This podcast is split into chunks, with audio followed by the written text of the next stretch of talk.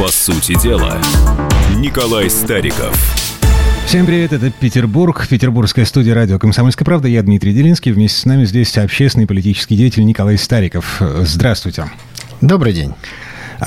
Смотрите, у нас здесь все в порядке, но по большому счету, вы не поверите, но у нас у всех все в порядке, по крайней мере, с российской экономикой. Премьер-министр Дмитрий Медведев на заседании консультативного сайта по иностранным инвестициям заявил, что растет объем промышленного производства, растет товарооборот, макроэкономические показатели в России находятся на очень хорошем уровне. Э, это буквальная цитата. Ну и еще господин Медведев добавил, что в стране низкая инфляция. Я не верю, Николай. И я тоже не верю. Дело в том, что экономика, современная экономика, это такая штука, э, состояние которой определяется какими-то индексами, но самоощущение каждого гражданина, э, каждого человека определяется даже не этими индексами, а вот скорее каким-то каким шестым чувством. Вот чувствуешь, хорошо с экономикой или нет. Беседуешь со своими знакомыми, родными, близкими, друзьями, товарищами. Вот мои товарищи, друзья, родные, близкие, говорят мне, что сейчас у них падает товарооборот, кого-то сократили на работе, растут цены, и они за ту же сумму своей заработной платы, которая, дай бог, сохранилась, да, могут купить значительно меньше продуктов, зайдя в какой-нибудь сетевой магазин. Вот я слышу вот это. Поэтому, когда Дмитрий Анатольевич говорит, что у нас все хорошо с экономикой, ну, тут, надо сказать, это вы так его перефразировали, или он действительно так сказал? Это у нас. Это буквально цитата. У нас, в да? России все хорошо с экономикой. А, вот здесь все-таки разница есть. Потому mm-hmm. что если у нас, тогда э, нам стоит обсудить, что такое мы тогда, да? То есть, может быть, у кого-то, у, у них все и хорошо с экономикой. А вот у нас, у граждан России, с экономикой это, по-моему, не очень. Смотрите, а, есть э, цифры, а, это официальные цифры. Росстат буквально на днях объявил, что реальные доходы россиян в третьем квартале этого года выросли на 3% в годовом выражении. Это взрывной рекордный рост такого, в общем, да, очень давно только россияне к коим мы с вами тоже относимся. Мы же не э, из «Голоса Америки», из Вашингтона вещаем, да, или там из совестливой Праги или Мюнхена «Радио Свобода». Мы же с вами российские граждане, и радиостанция у нас с вами сейчас самое, что ни на есть советско-российская, комсомольская правда. Так вот, э, мы что-то не видим роста э, доходов нас, наших друзей, соседей, близких и родных. Но здесь надо отметить, что, во-первых, а давайте вспомним. Вы сможете назвать какое-нибудь правительство, которое говорило, вы знаете, товарищи, у вас падают доходы, наша экономика под нашим руководством идет вниз, поэтому, дорогие друзья, продолжайте за нас голосовать. Вы помните такого правительства? Погодите, вы утрируете. Я в 90-е отлично помню времена, когда нам говорили, а, надо потерпеть. Вот да, да но да, тогда да, да, говорит, тогда говорили, понимаете, вот сейчас, что совсем вот так вот тяжело, это потому что шоковая терапия идет. Да, да, да. Вот да, вас сейчас побьет шоком рыночной экономики, а потом станет хорошо. Но вот эта лоботомия, которую с нашей страной совершили либералы, она же подошла к какому-то концу. Нельзя же человеку, чтобы его годами било током, а вы ему будете говорить, что ему будет после этого хорошо. Все, поэтому сейчас и начинаются разговоры о том, что все растет потихонечку, но вот вот Раньше можно было э, списать свои провалы на некую шоковую терапию, на то, что экономика была социалистическая, сейчас капиталистической. Ну а сейчас-то уже на что? Сейчас, сейчас-то, как говорится, кто мешает? Социализм остался в далеком прошлом. Люди, родившиеся после 91 года, социализм знают только по рассказам родителей. Поэтому сейчас экономика капиталистическая, э, отношения капиталистические, идеалы капиталистические, и поэтому вот мы с вами не чувствуем того, что говорит Дмитрий Анатольевич.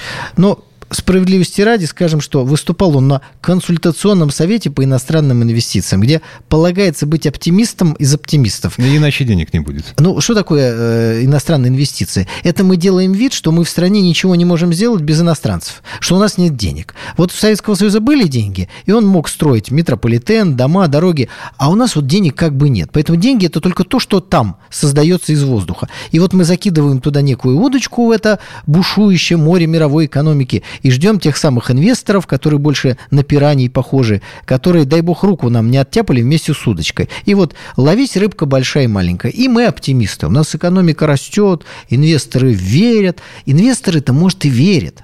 Вот народ верить перестает. Вот в чем проблема. Погодите, насчет инвесторов. Инвесторы тоже разумные люди, они оперируют вполне реальными цифрами. А, у меня, кстати, большие вопросы по поводу статистики Росстата, по поводу статистики Минэкономразвития, потому что, а, ну, мы помним, в течение этого года... Поменялся руководитель, поменялась да. статистика. Да. Очень удобно. Наглядно, вот.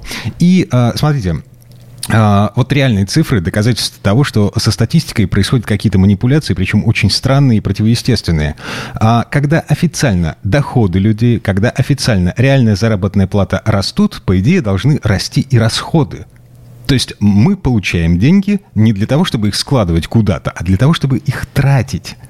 Товарооборот не растет на фоне роста э, доходов э, россиян. Это, опять же, официальная статистика Росстата. Они еще не научились подкручивать цифры по товарообороту. Но вы мне подсказываете. Ну, слушайте, может, мы все, граждане Российской Федерации, берем и часть денег уводим в какие-то офшоры, только не знаем об этом. Ночью. Ой, ой, ой, Встаем ночью, и вот уводим в какие-то офшоры. А может, это несколько человек делает за нас всех, но зато такими солидными, как говорится, порциями. Мне кажется, что вот вторая точка зрения, она ближе к истине. Что же касается инвесторов, так называемых, нет, есть, конечно, простите за тавтологию, честные капиталисты, которые хотят построить у нас завод по производству чего бы то ни было более серьезного, чем йогурты или молоко. Или э, хотят не купить наш завод по производству йогуртов и молока, а действительно что-то новое построить. Такие есть. Иногда, наверное, их в этом бушующем море экономики можно вытащить. Но большинство так называемых инвесторов – это просто спекулянты биржевые, которые приходят купить наши акции, а поскольку у нас процент по акциям больше, чем у них, да, у них там где-то к нулю может уже стремиться, то есть смысл, продав свои доллары, обменяв их на рубли, купить какие-нибудь наши акции, потом быстренько скинуть их, получить свои, там, не знаю, 7% годовых, быстренько перевести их в доллары и утащить деньги обратно в свою норку, которая находится где-нибудь на британских Вердегенских островах. Вопрос.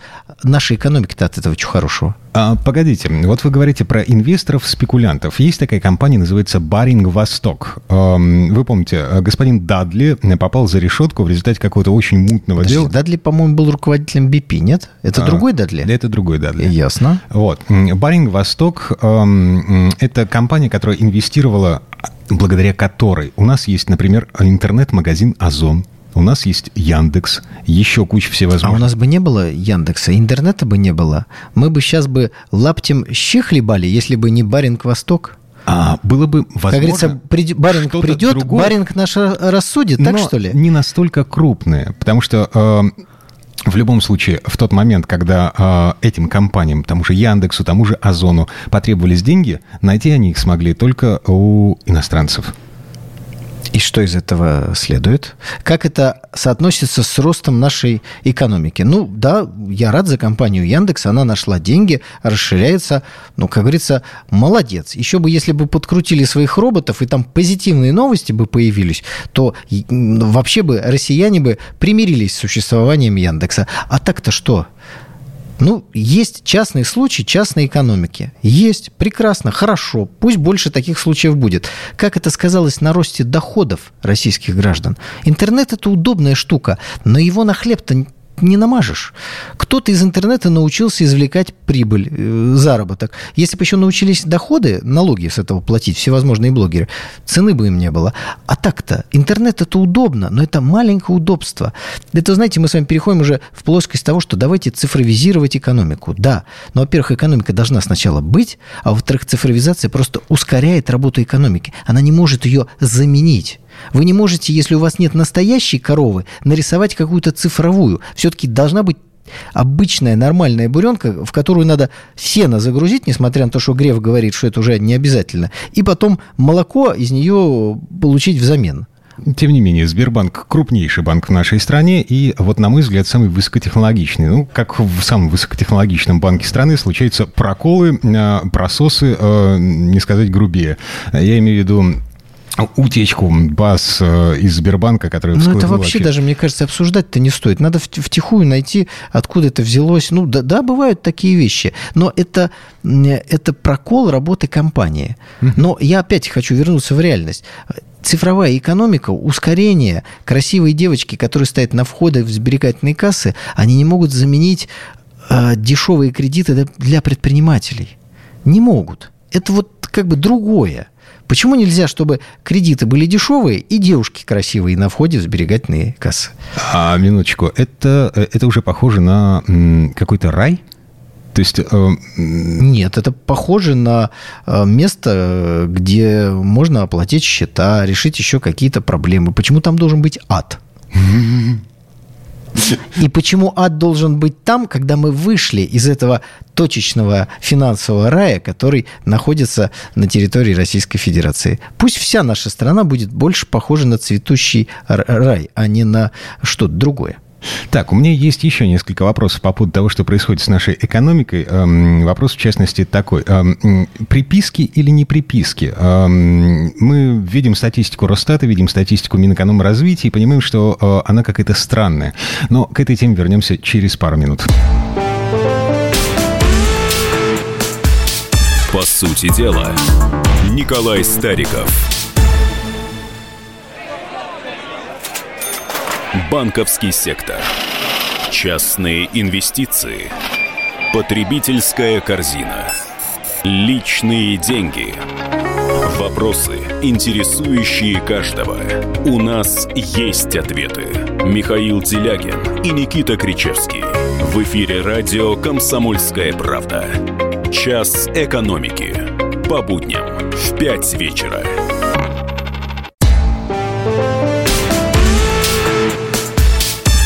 Сути дела, Николай Стариков. А это мы вернулись в петербургскую студию радио «Комсомольская правда». Я Дмитрий Делинский, Николай Стариков. И снова здравствуйте. И снова здравствуйте. Так, в предыдущей части программы мы подвесили э, вопрос, э, ну, как бы цифры. Э, Министерство экономического развития объявило, что у нас нынешней осенью э, весьма-весьма внушительный экономический рост. Если э, в первом втором квартале рост ВВП составлял 0,9%, то в третьем квартале, вот буквально в сентябре, угу. рост ВВП составил 3% в годовом выражении. А хотите, я вам поясню, почему? Давайте. Все очень просто. А, ну, вы, я уж не буду напоминать уважаемым радиослушателям поговорку насчет разных э, видов лжи и статистики, да? Есть еще одна поговорка насчет того, что цыплят по осени считают. В Минэкономразвитии говорят, что э, это у нас сельское хозяйство так подпрыгнуло, нет, что нет, нет, нет. в целом повлияло на общую статистику. Знаете, я боюсь, что никто никуда не прыгал. Дело в том, что президент издал майский указ, в котором четко обозначил цель. Э, Россия должна занять пятое место среди экономик мира. Так вот, если математически посмотреть проценты, которые для этого необходимы, мы должны расти на 8% в год. Как Китай. 8%. Даже чуть лучше, чем Китай. А теперь смотрите. Выходит статистика. Первый квартал 0,9. Угу. Вторая статистика 0,9.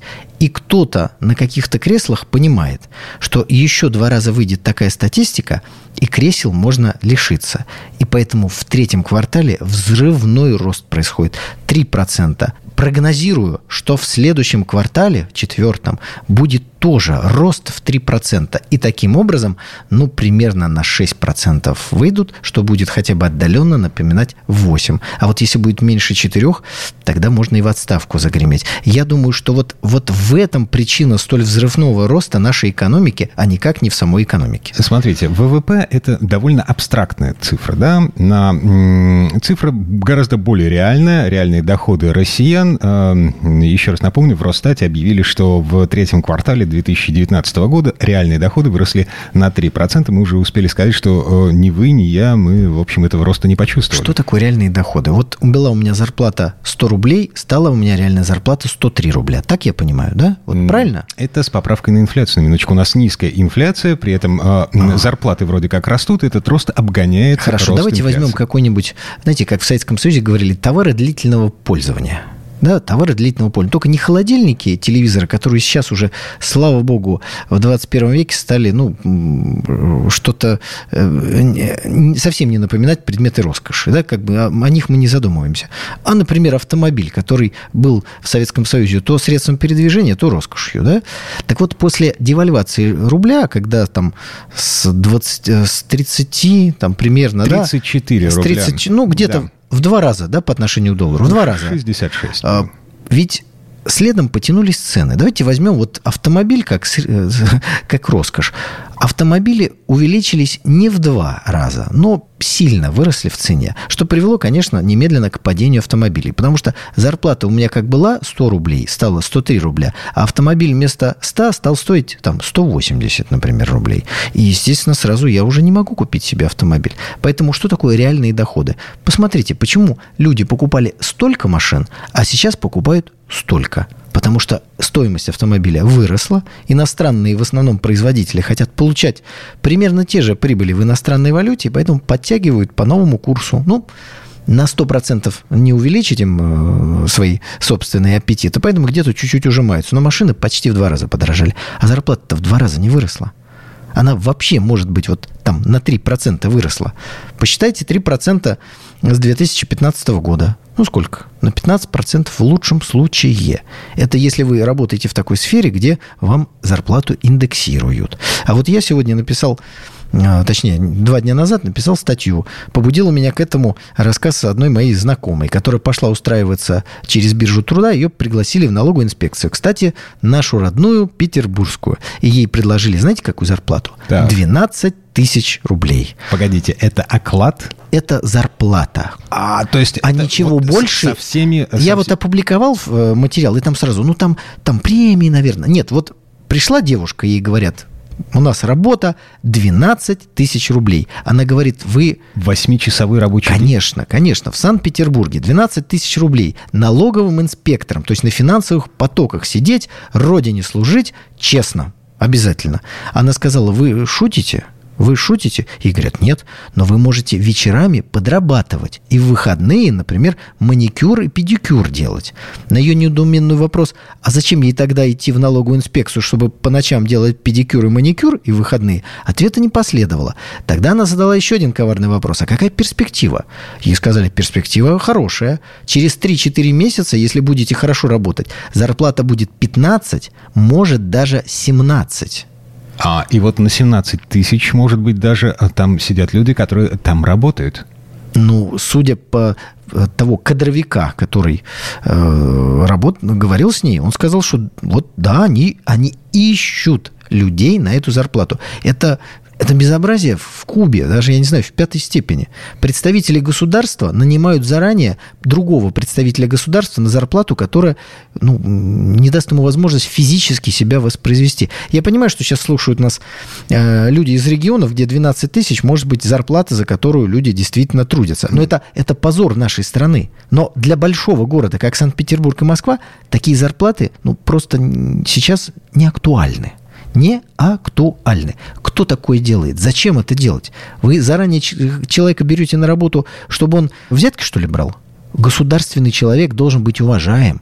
Мы не должны возвращаться в 90-е, где военные приходили, снимали форму и на такси, э, так сказать, э, работали водителями, подрабатывали, чтобы как-то прокормить, потому что им сухой паек выдавали. Это недопустимо. Налоговый инспектор – это представитель государства. Его должны уважать. Он должен сам себя уважать. А значит, у него должна быть такая заработная плата, чтобы он думал о финансах, а не о том, где заработать дополнительные средства.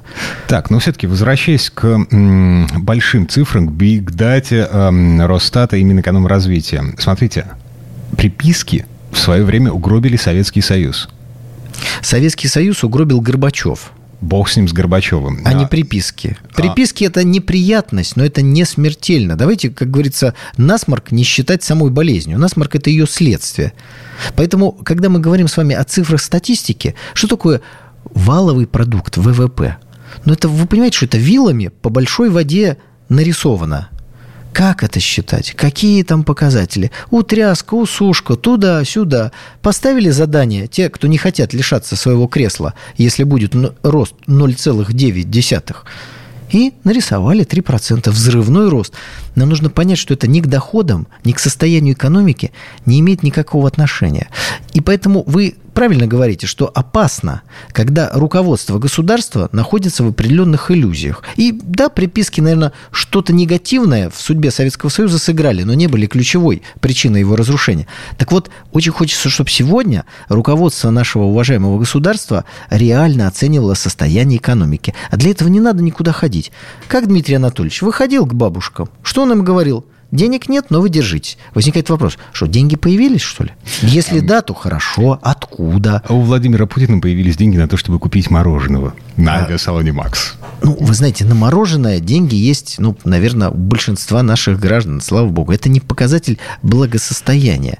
Я имею в виду, что если руководство государства неадекватно оценивает отношение людей к происходящему во внутренней жизни, в том числе и экономике, это очень, это очень нехорошая тенденция. Ну так, Николай, смотрите, а, это же а, не американские спецслужбы переназначили нового человека на должность главы Росстата. Не американские спецслужбы поменяли методику расчетов эм, статистики макроэкономической в Минэкономразвития это все наши люди. А при чем тут американские спецслужбы? Я еще раз повторю, обыкновенные люди, которые хотят сохранить свои кресла, беседовали с другими людьми, которые тоже хотят сохранить свои кресла. И одни, скажем так, попросили других, чтобы цифры были такими, а не другими. В результате Дмитрий Медведев э, во всеуслышание на голубом глазу премьер-министр правительства России говорит, что у нас все в порядке. Он поверил уже в эту картинку. Ну, глядя в его большие, умные и грустные глаза, я думаю, что сам он не очень верит в эту замечательную картину. Но, вы знаете, руководители государства, к коим премьер-министр, конечно, относятся, они должны быть штатными оптимистами. Они, они не должны выходить... Должны наводить порядок. Нет, это они должны по должности. Но оптимизм они должны излучать, излучать в любом случае. Иначе а совсем плохо станет. Где тогда корни фразы «денег нет, но вы держитесь»? Это откуда? Это от души вот, или по должностным обязанностям? А я думаю, что это от избирательной кампании которая тогда шла в Государственную Думу. И итогом э, вот этой фразы Дмитрия Анатольевича стал большой процент голосования э, российских избирателей за Единую Россию. Объясню, какая здесь связь. Связь очень простая. Когда Дмитрий Анатольевич сделал такое заявление, это привело к тому, что это было очень сильно растиражировано. Как-то вот начали над этим хихикать, смеяться, там, э, употреблять везде это все. И дальше э, те, кто занимался избирательной кампанией «Единой России», они просто попросили Владимира Владимировича Путина в ней поучаствовать участвовать, потому что если Путин свой авторитет не приклеит к Единой России, то вот после таких заявлений от Единой России может ничего не остаться в Государственной Думе. А на самом деле рейтинг Единой России от этого вовсе не пострадал. И поэтому, когда Путина втянули в избирательную кампанию Единой России, она получила 80 с чем-то процентов. Вот проблемы, которые от этого возникли, мы э, до сих пор пожинаем. Первой проблемой стала пенсионная реформа, а вторая больше не на кого стало кивать не производятся радикальные реформы в экономике или, наоборот, не останавливаются какие-то реформы. И когда Единая Россия обладает полнотой власти, то сказать-то нечего. Ребята, а почему вы не изменяете это и не делаете то? Нет ответа. Прервемся на этом. Вернемся в эту студию совсем-совсем скоро. По сути дела, Николай Стариков –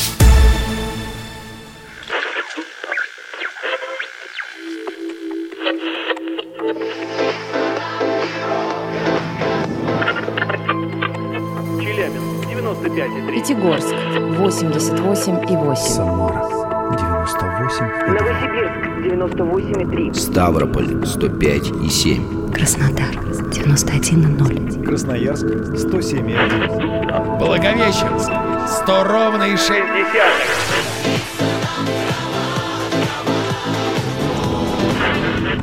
Санкт-Петербург 92,0. Москва 97,2.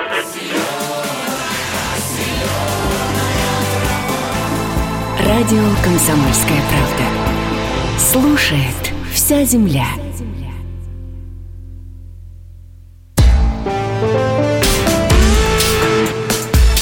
По сути дела, Николай Стариков – а это мы вернулись в петербургскую студию радио «Комсомольская правда». Я Дмитрий Делинский, э, Николай Стариков, общественный и политический деятель. Эм, в этой части программы предлагаю обсудить прелюбопытную социологию. Да, но прежде всего я хотел поставить определенную логическую точку, чтобы уважаемым радиослушателям была понятна логика. Понятна логика того, что мы с вами обсуждали до этого. Смотрите, да. Э, ведь мы с вами должны учиться на лучших образцах не только мировой культуры, не только мировой техники, но и на лучших образцах мировой политической системы. А лучшие образцы на сегодняшний день это следующие. Создается политическая система, в которой есть два, максимум три, ну, четыре игрока. Обычно три. И в случае возникновения недовольства в народе одна политическая сила проигрывает, которая, с которой связываются то, что вызвало недовольство, и выигрывает другая. Таким образом, знаете, пирожок власти как бы перекидывается из одной руки в другую. На самом деле руки одного и того же организма. Это называется стабильность. Поэтому на Западе нет никаких политических потрясений, но есть смена политических декораций. Выпускается пар, с одной стороны, а с другой стороны, власть придержащие понимают, что это неправильное направление движения страны, общества, государства, и его нужно подкорректировать. Поэтому важно, чтобы было несколько политических сил. Это классика жанра. У нас сейчас вновь построена система, в которой есть одна доминирующая политическая сила. Так вот, мы сейчас с вами обсуждали фразу Дмитрия Анатольевича, которая привела к триумфальной победе Единой России, которая стала большой проблемой для Российской Федерации, потому что у нас вновь оказалась однопартийная система, ну или одна целая, одна десятая партийная система. Вместо того, чтобы две-три крупные партии боролись за симпатии избирателей таким образом понимали, что хочет народ, в какую сторону развиваться государству, создана ситуация, когда крупная партия вновь срослась с государством и, значит, виновата во всех проблемах не политическая партия, как на Западе, а государство это создает опаснейшую ситуацию, которой пользуются наши геополитические противники. Бьют по партии, а падает государство. В Советском Союзе было именно так. Били по КПСС, потеряли территории, миллионы наших сограждан и то, что еще Петр Первый присоединял. Вот нельзя повторять эту ситуацию. Государство над схваткой, политические силы. Эта политическая сила потеряла популярность навсегда или временно у народа, появилась другая политическая сила, э, нарастила политических мышц, но не должна быть одна, которая доминирует. Поэтому главная задача политической системы нашей вот в ближайшие годы, особенно, конечно, на выборах Государственную Думу в 2021 году, все-таки построить ту классику жанра, которую мы сегодня видим на Западе и которая придает государствам должную устойчивость. А теперь давайте двинемся дальше. А, да, это был вывод Николая Старикова из заявление премьер-министра Дмитрия Медведева о том, что у нас все в порядке с российской экономикой, все в порядке. А, заявление это прозвучало через сколько? Через 4 года после того, как денег нет, но вы держитесь. Так, а теперь социология. В ЦИОМ опубликовал результат совместного с Центром политической конъюнктуры исследования. Вопрос был такой. За кого из киногероев вы проголосовали бы, если бы этот киногерой э, претендовал на пост президента России? Не получилось, что на первом месте Чко Штандарт Гартенфюрер СС Макс Отто фон Штирлиц. За него отдали свои голоса 20% опрошенных. Ну, коллега, вы все-таки сказали не совсем правильно. Э, уважаемые граждане России, принявшие участие в этом исследовании, они отдали голоса за советского разведчика Максима Исаева, а не за штандартенфюрера СС Отто фон Штирлица. А... Это все-таки большая разница. Потому что я так и вижу заголовки украинских СМИ. В России популярен фашизм россияне выбрали эсэсовцев в качестве своего... Ну, конечно, нет. Но, вы знаете, сама постановка вопроса меня удивляет. А почему из киногероев надо выбирать главу государства? Уж так давайте еще из мультиков выбирать. Кого вы хотите видеть главой государства? Волка из «Ну, погоди» или э, лошадку из... Э, как там? Ежик, ежика в тумане. Вот кто вам больше нравится? странный вопрос. Мне кажется, что если обсуждать какие-то политических лидеров, может быть, сравнивать их с политическими лидерами прошлого, может быть, не только нашего государства, потому что, ну, опять же, лучшие образцы мировой политической культуры, почему бы нам каким-то образом не изучать и не позаимствовать? А, так что вопрос странный. Смотрите, вот в сравнении, к сравнению с э, политическими лидерами прошлого и зарубежными политическими лидерами мы чуть-чуть позже вернемся. Я сейчас попробую объяснить, э, почему в ЦИОМ э, так заморочился с киногероем героями. Социологи вообще-то просили назвать наиболее важные качества для политика. Вот как распределялись ответы. На первом месте честность, на второе, третье место вышли компетентность и близость к народу, а на четвертом, пятом местах умение организовать работу и ум. Э, вот это такая последовательность. Что на самом последнем месте? Ум, ум на самом а, последнем месте. то есть пятом. честный, но недалекий. А, честный, умеющий организовать. Но не умный себе на Не чувствуете какого-то противоречия? А, более того, я чувствую противоречие с первым результатом этого вопроса, с которым мы, собственно, начали, потому что Штирлиц э, который победил, да, он умный, он умеет э, организовать работу, но он не честен, потому что главное в работе разведчика – это умение лгать. Ну, как сказать, он честен со своей совестью. Он как служил одной родине, так и служил. А то, что в этот момент у него мундир стал какой-то другой, и золотой значок НСДАП появился, ну, это так атрибуты. Потом он с них их с себя сбросил и рано или поздно вновь одел родной мундир МГБ. А... Или ГРУ. В, в каком, кстати, ведомстве служил? НКВД? Товарищ. Ну, НКВД потом же все-таки превратилось в МГБ. Он был сотрудником мне кажется, все-таки, может быть, внешней разведки ГРУ. Um, вот я, правда, не вот помню. Вот видите, да. плохо мы с вами изучали классику. Надо вернуться, почитать Юлиана Семенова. Um, между прочим, э, в э, карьере Штирлица, в карьере э, господина товарища Исаева, да? Ну, конечно, вот, товарища. На, на самом деле, операции, начавшиеся еще в 20-е годы. То есть он, а, начиная с 20-х годов, он служил в советской разведке, а, закончил... Он служил в ЧК, он был да. чекистом. Да, да, да, ну, да. Для меня слово «чекист» несет исключительно положительную нагрузку. Отлично. А, значит ли вот результаты этого опроса, проведенного в ЦОМ, что Россия теперь не полицейское государство, я напомню еще раз, Штирлиц победил бы на выборах президента России, если бы киногерои участвовали в этих выборах. А мы не полицейское даже государство, мы государство спецслужб, победивших спецслужб. Ну, во-первых, спецслужбы это хорошо, а не плохо, потому что это твои спецслужбы, а не чужие. Все-таки спецслужбы во благо государству созданы, как иммунная система. А второе, мне кажется, что вот это странное все-таки, на мой взгляд, социологическое исследование, оно объясняет, почему люди на протяжении нескольких сроков голосуют за Путина. Путин же у нас единственный разведчик из политиков, который баллотируется на пост президента. Ну вот, согласно этому исследованию, за него и голосуют. Mm-hmm. Um, и вот еще один любопытный момент. Э, мы так восхищаемся действиями советских разведчиков. Э, огромное количество фильмов э, художественных, документальных, посвященных операциям, которые происходили до войны, во время Великой Отечественной войны, после войны, в послевоенное время, уже в мирное. А сейчас нам есть чем гордиться в работе наших спецслужб, российских современных спецслужб. ну -ка. Есть э, герои, которые могут, которых мы можем поставить на один уровень со Штирлицем. Можем, но мы об этих героях узнаем позже.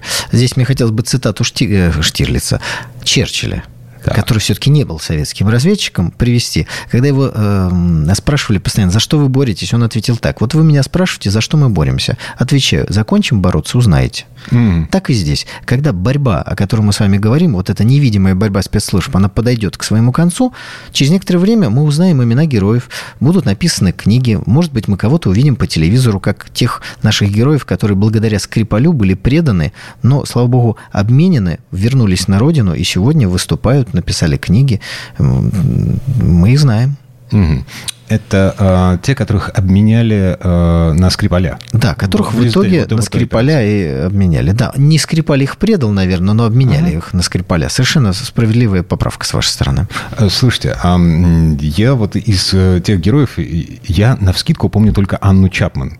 Вот совершенно странная фигура, абсолютно странная. А фигура. вот здесь недоработка средств массовой информации, потому что э, я тоже не могу вспомнить фамилию, хотя читал и даже, э, даже книги, э, книгой интересовался и прочитал практически всю.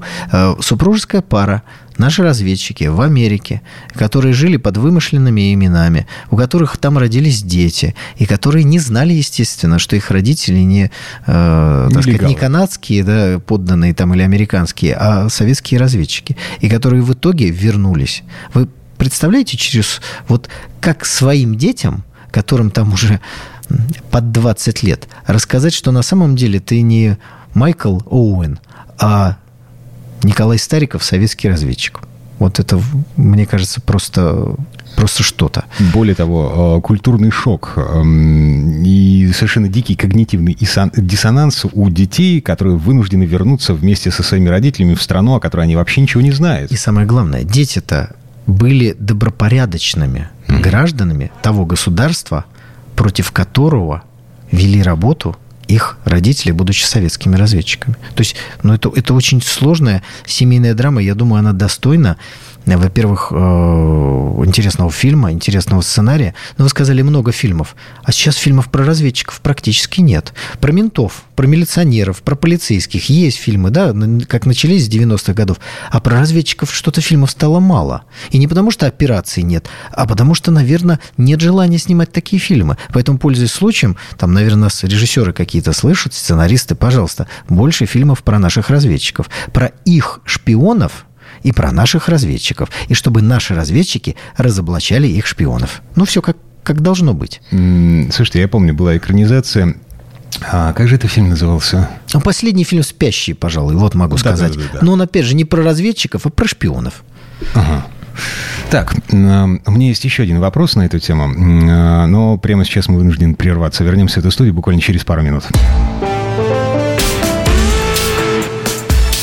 По сути дела, Николай Стариков. Чиновникам в России не до шуток. За них взялись Андрей Рожков и Михаил Антонов.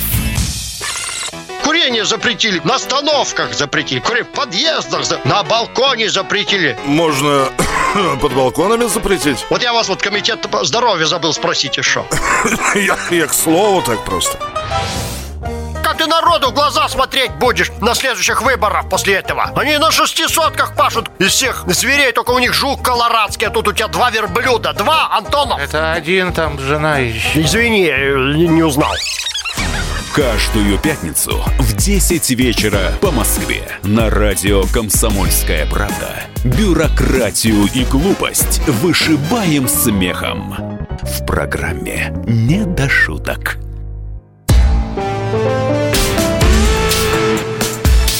По сути дела, Николай Стариков – это мы вернулись в петербургскую студию радио «Комсомольская правда». Э, я Дмитрий Делинский, Николай Стариков, общественный политический деятель. Э, продолжаем обсуждать очень любопытный опрос в ЦИОМ, согласно которому, э, если бы киногерои претендовали на пост президента России, то в этих выборах победил бы Штирлиц, советский Максим разведчик. Максимович Исаев. Штандартенфюрер СС. Ну, он все-таки был полковником советской разведки. Я думаю, что под этим званием он бы пошел на выборы. Ладно, хорошо. Там есть еще несколько любопытных моментов. 20 лет назад Штирлиц уступал императору Петру Первому уступал маршалу Жукову, уступал Глебу Жиглову из сериала «Место встречи изменить нельзя» в аналогичном опросе, который проводил в ЦИОМ. Подожди, а Петр Первый это у нас киногерой, что ли? Как-то как вот, вот. А маршал Жуков это тоже киногерой? Срослось. Ну тогда я э, сейчас внесу кандидатуру, которую нужно в ЦИОМу обязательно включить, после чего я думаю, что эти опросы станут скучными и понятными, потому что победитель будет все время. Я вот на, на днях посмотрел фильм... Иосиф Сталин. Да, Посмотрел да. фильм 1949 года «Сталинградская битва». Две части. Сталин, его э, замечательный актер советский играет. Андрей Денисович Дикий. Прекрасный фильм. Замечательный фильм. Сталин э, совершенно необычный, без акцента. И как раз Дикий его таким образом играл. И Сталин даже спрашивал его при личной встрече, которая у них была, а почему вы не используете, ну, не внешнее сходство, не пытаетесь говорить с акцентом? На что Дикий ему ответил, а я играю не вас. «А кого же вы играете?» – спросил Сталин. «А я играю представление народа о Сталине», – сказал э, Дикий, и Сталин даже зааплодировал этой мысли, она ему так понравилась. Поэтому вношу рационализаторское предложение. И раз уж тут все в кучу, то давайте внесем киногероя Иосифа Виссарионовича Сталина. Тогда даже Штирлиц ему проиграет. И я уверен, что Максим Максимович Исаев, как честный патриот, как офицер разведки, он, конечно бы, дал бы возможность Иосифу Виссарионовичу управлять государством, потому что он был уверен, что управлять государством должен Сталин.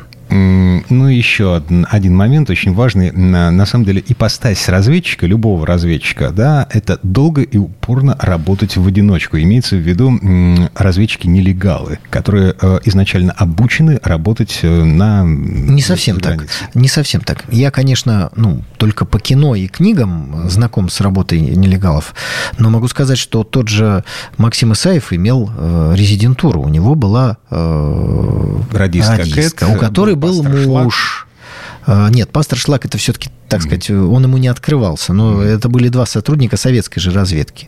Э, до этого были другие товарищи. Э, Рихард Зорги, у него была целая группа, э, в которой состояли немцы, ну, коммунисты, да, и, и японцы, которые работали на советскую, ну, как они думали, может, не совсем на советскую разведку. И потом всех, почти всех постигла, к сожалению, как и Рихарда Зорги, печальная участь. Так что нелегал, конечно, обречен на одиночество, но все-таки у него обычно есть кто-то, с кем он э, непосредственно работает. Вот опять же, супружеская пара, о которой мы э, говорили сейчас, да, они оба разведчики, и муж, и жена, но они не говорили по-русски.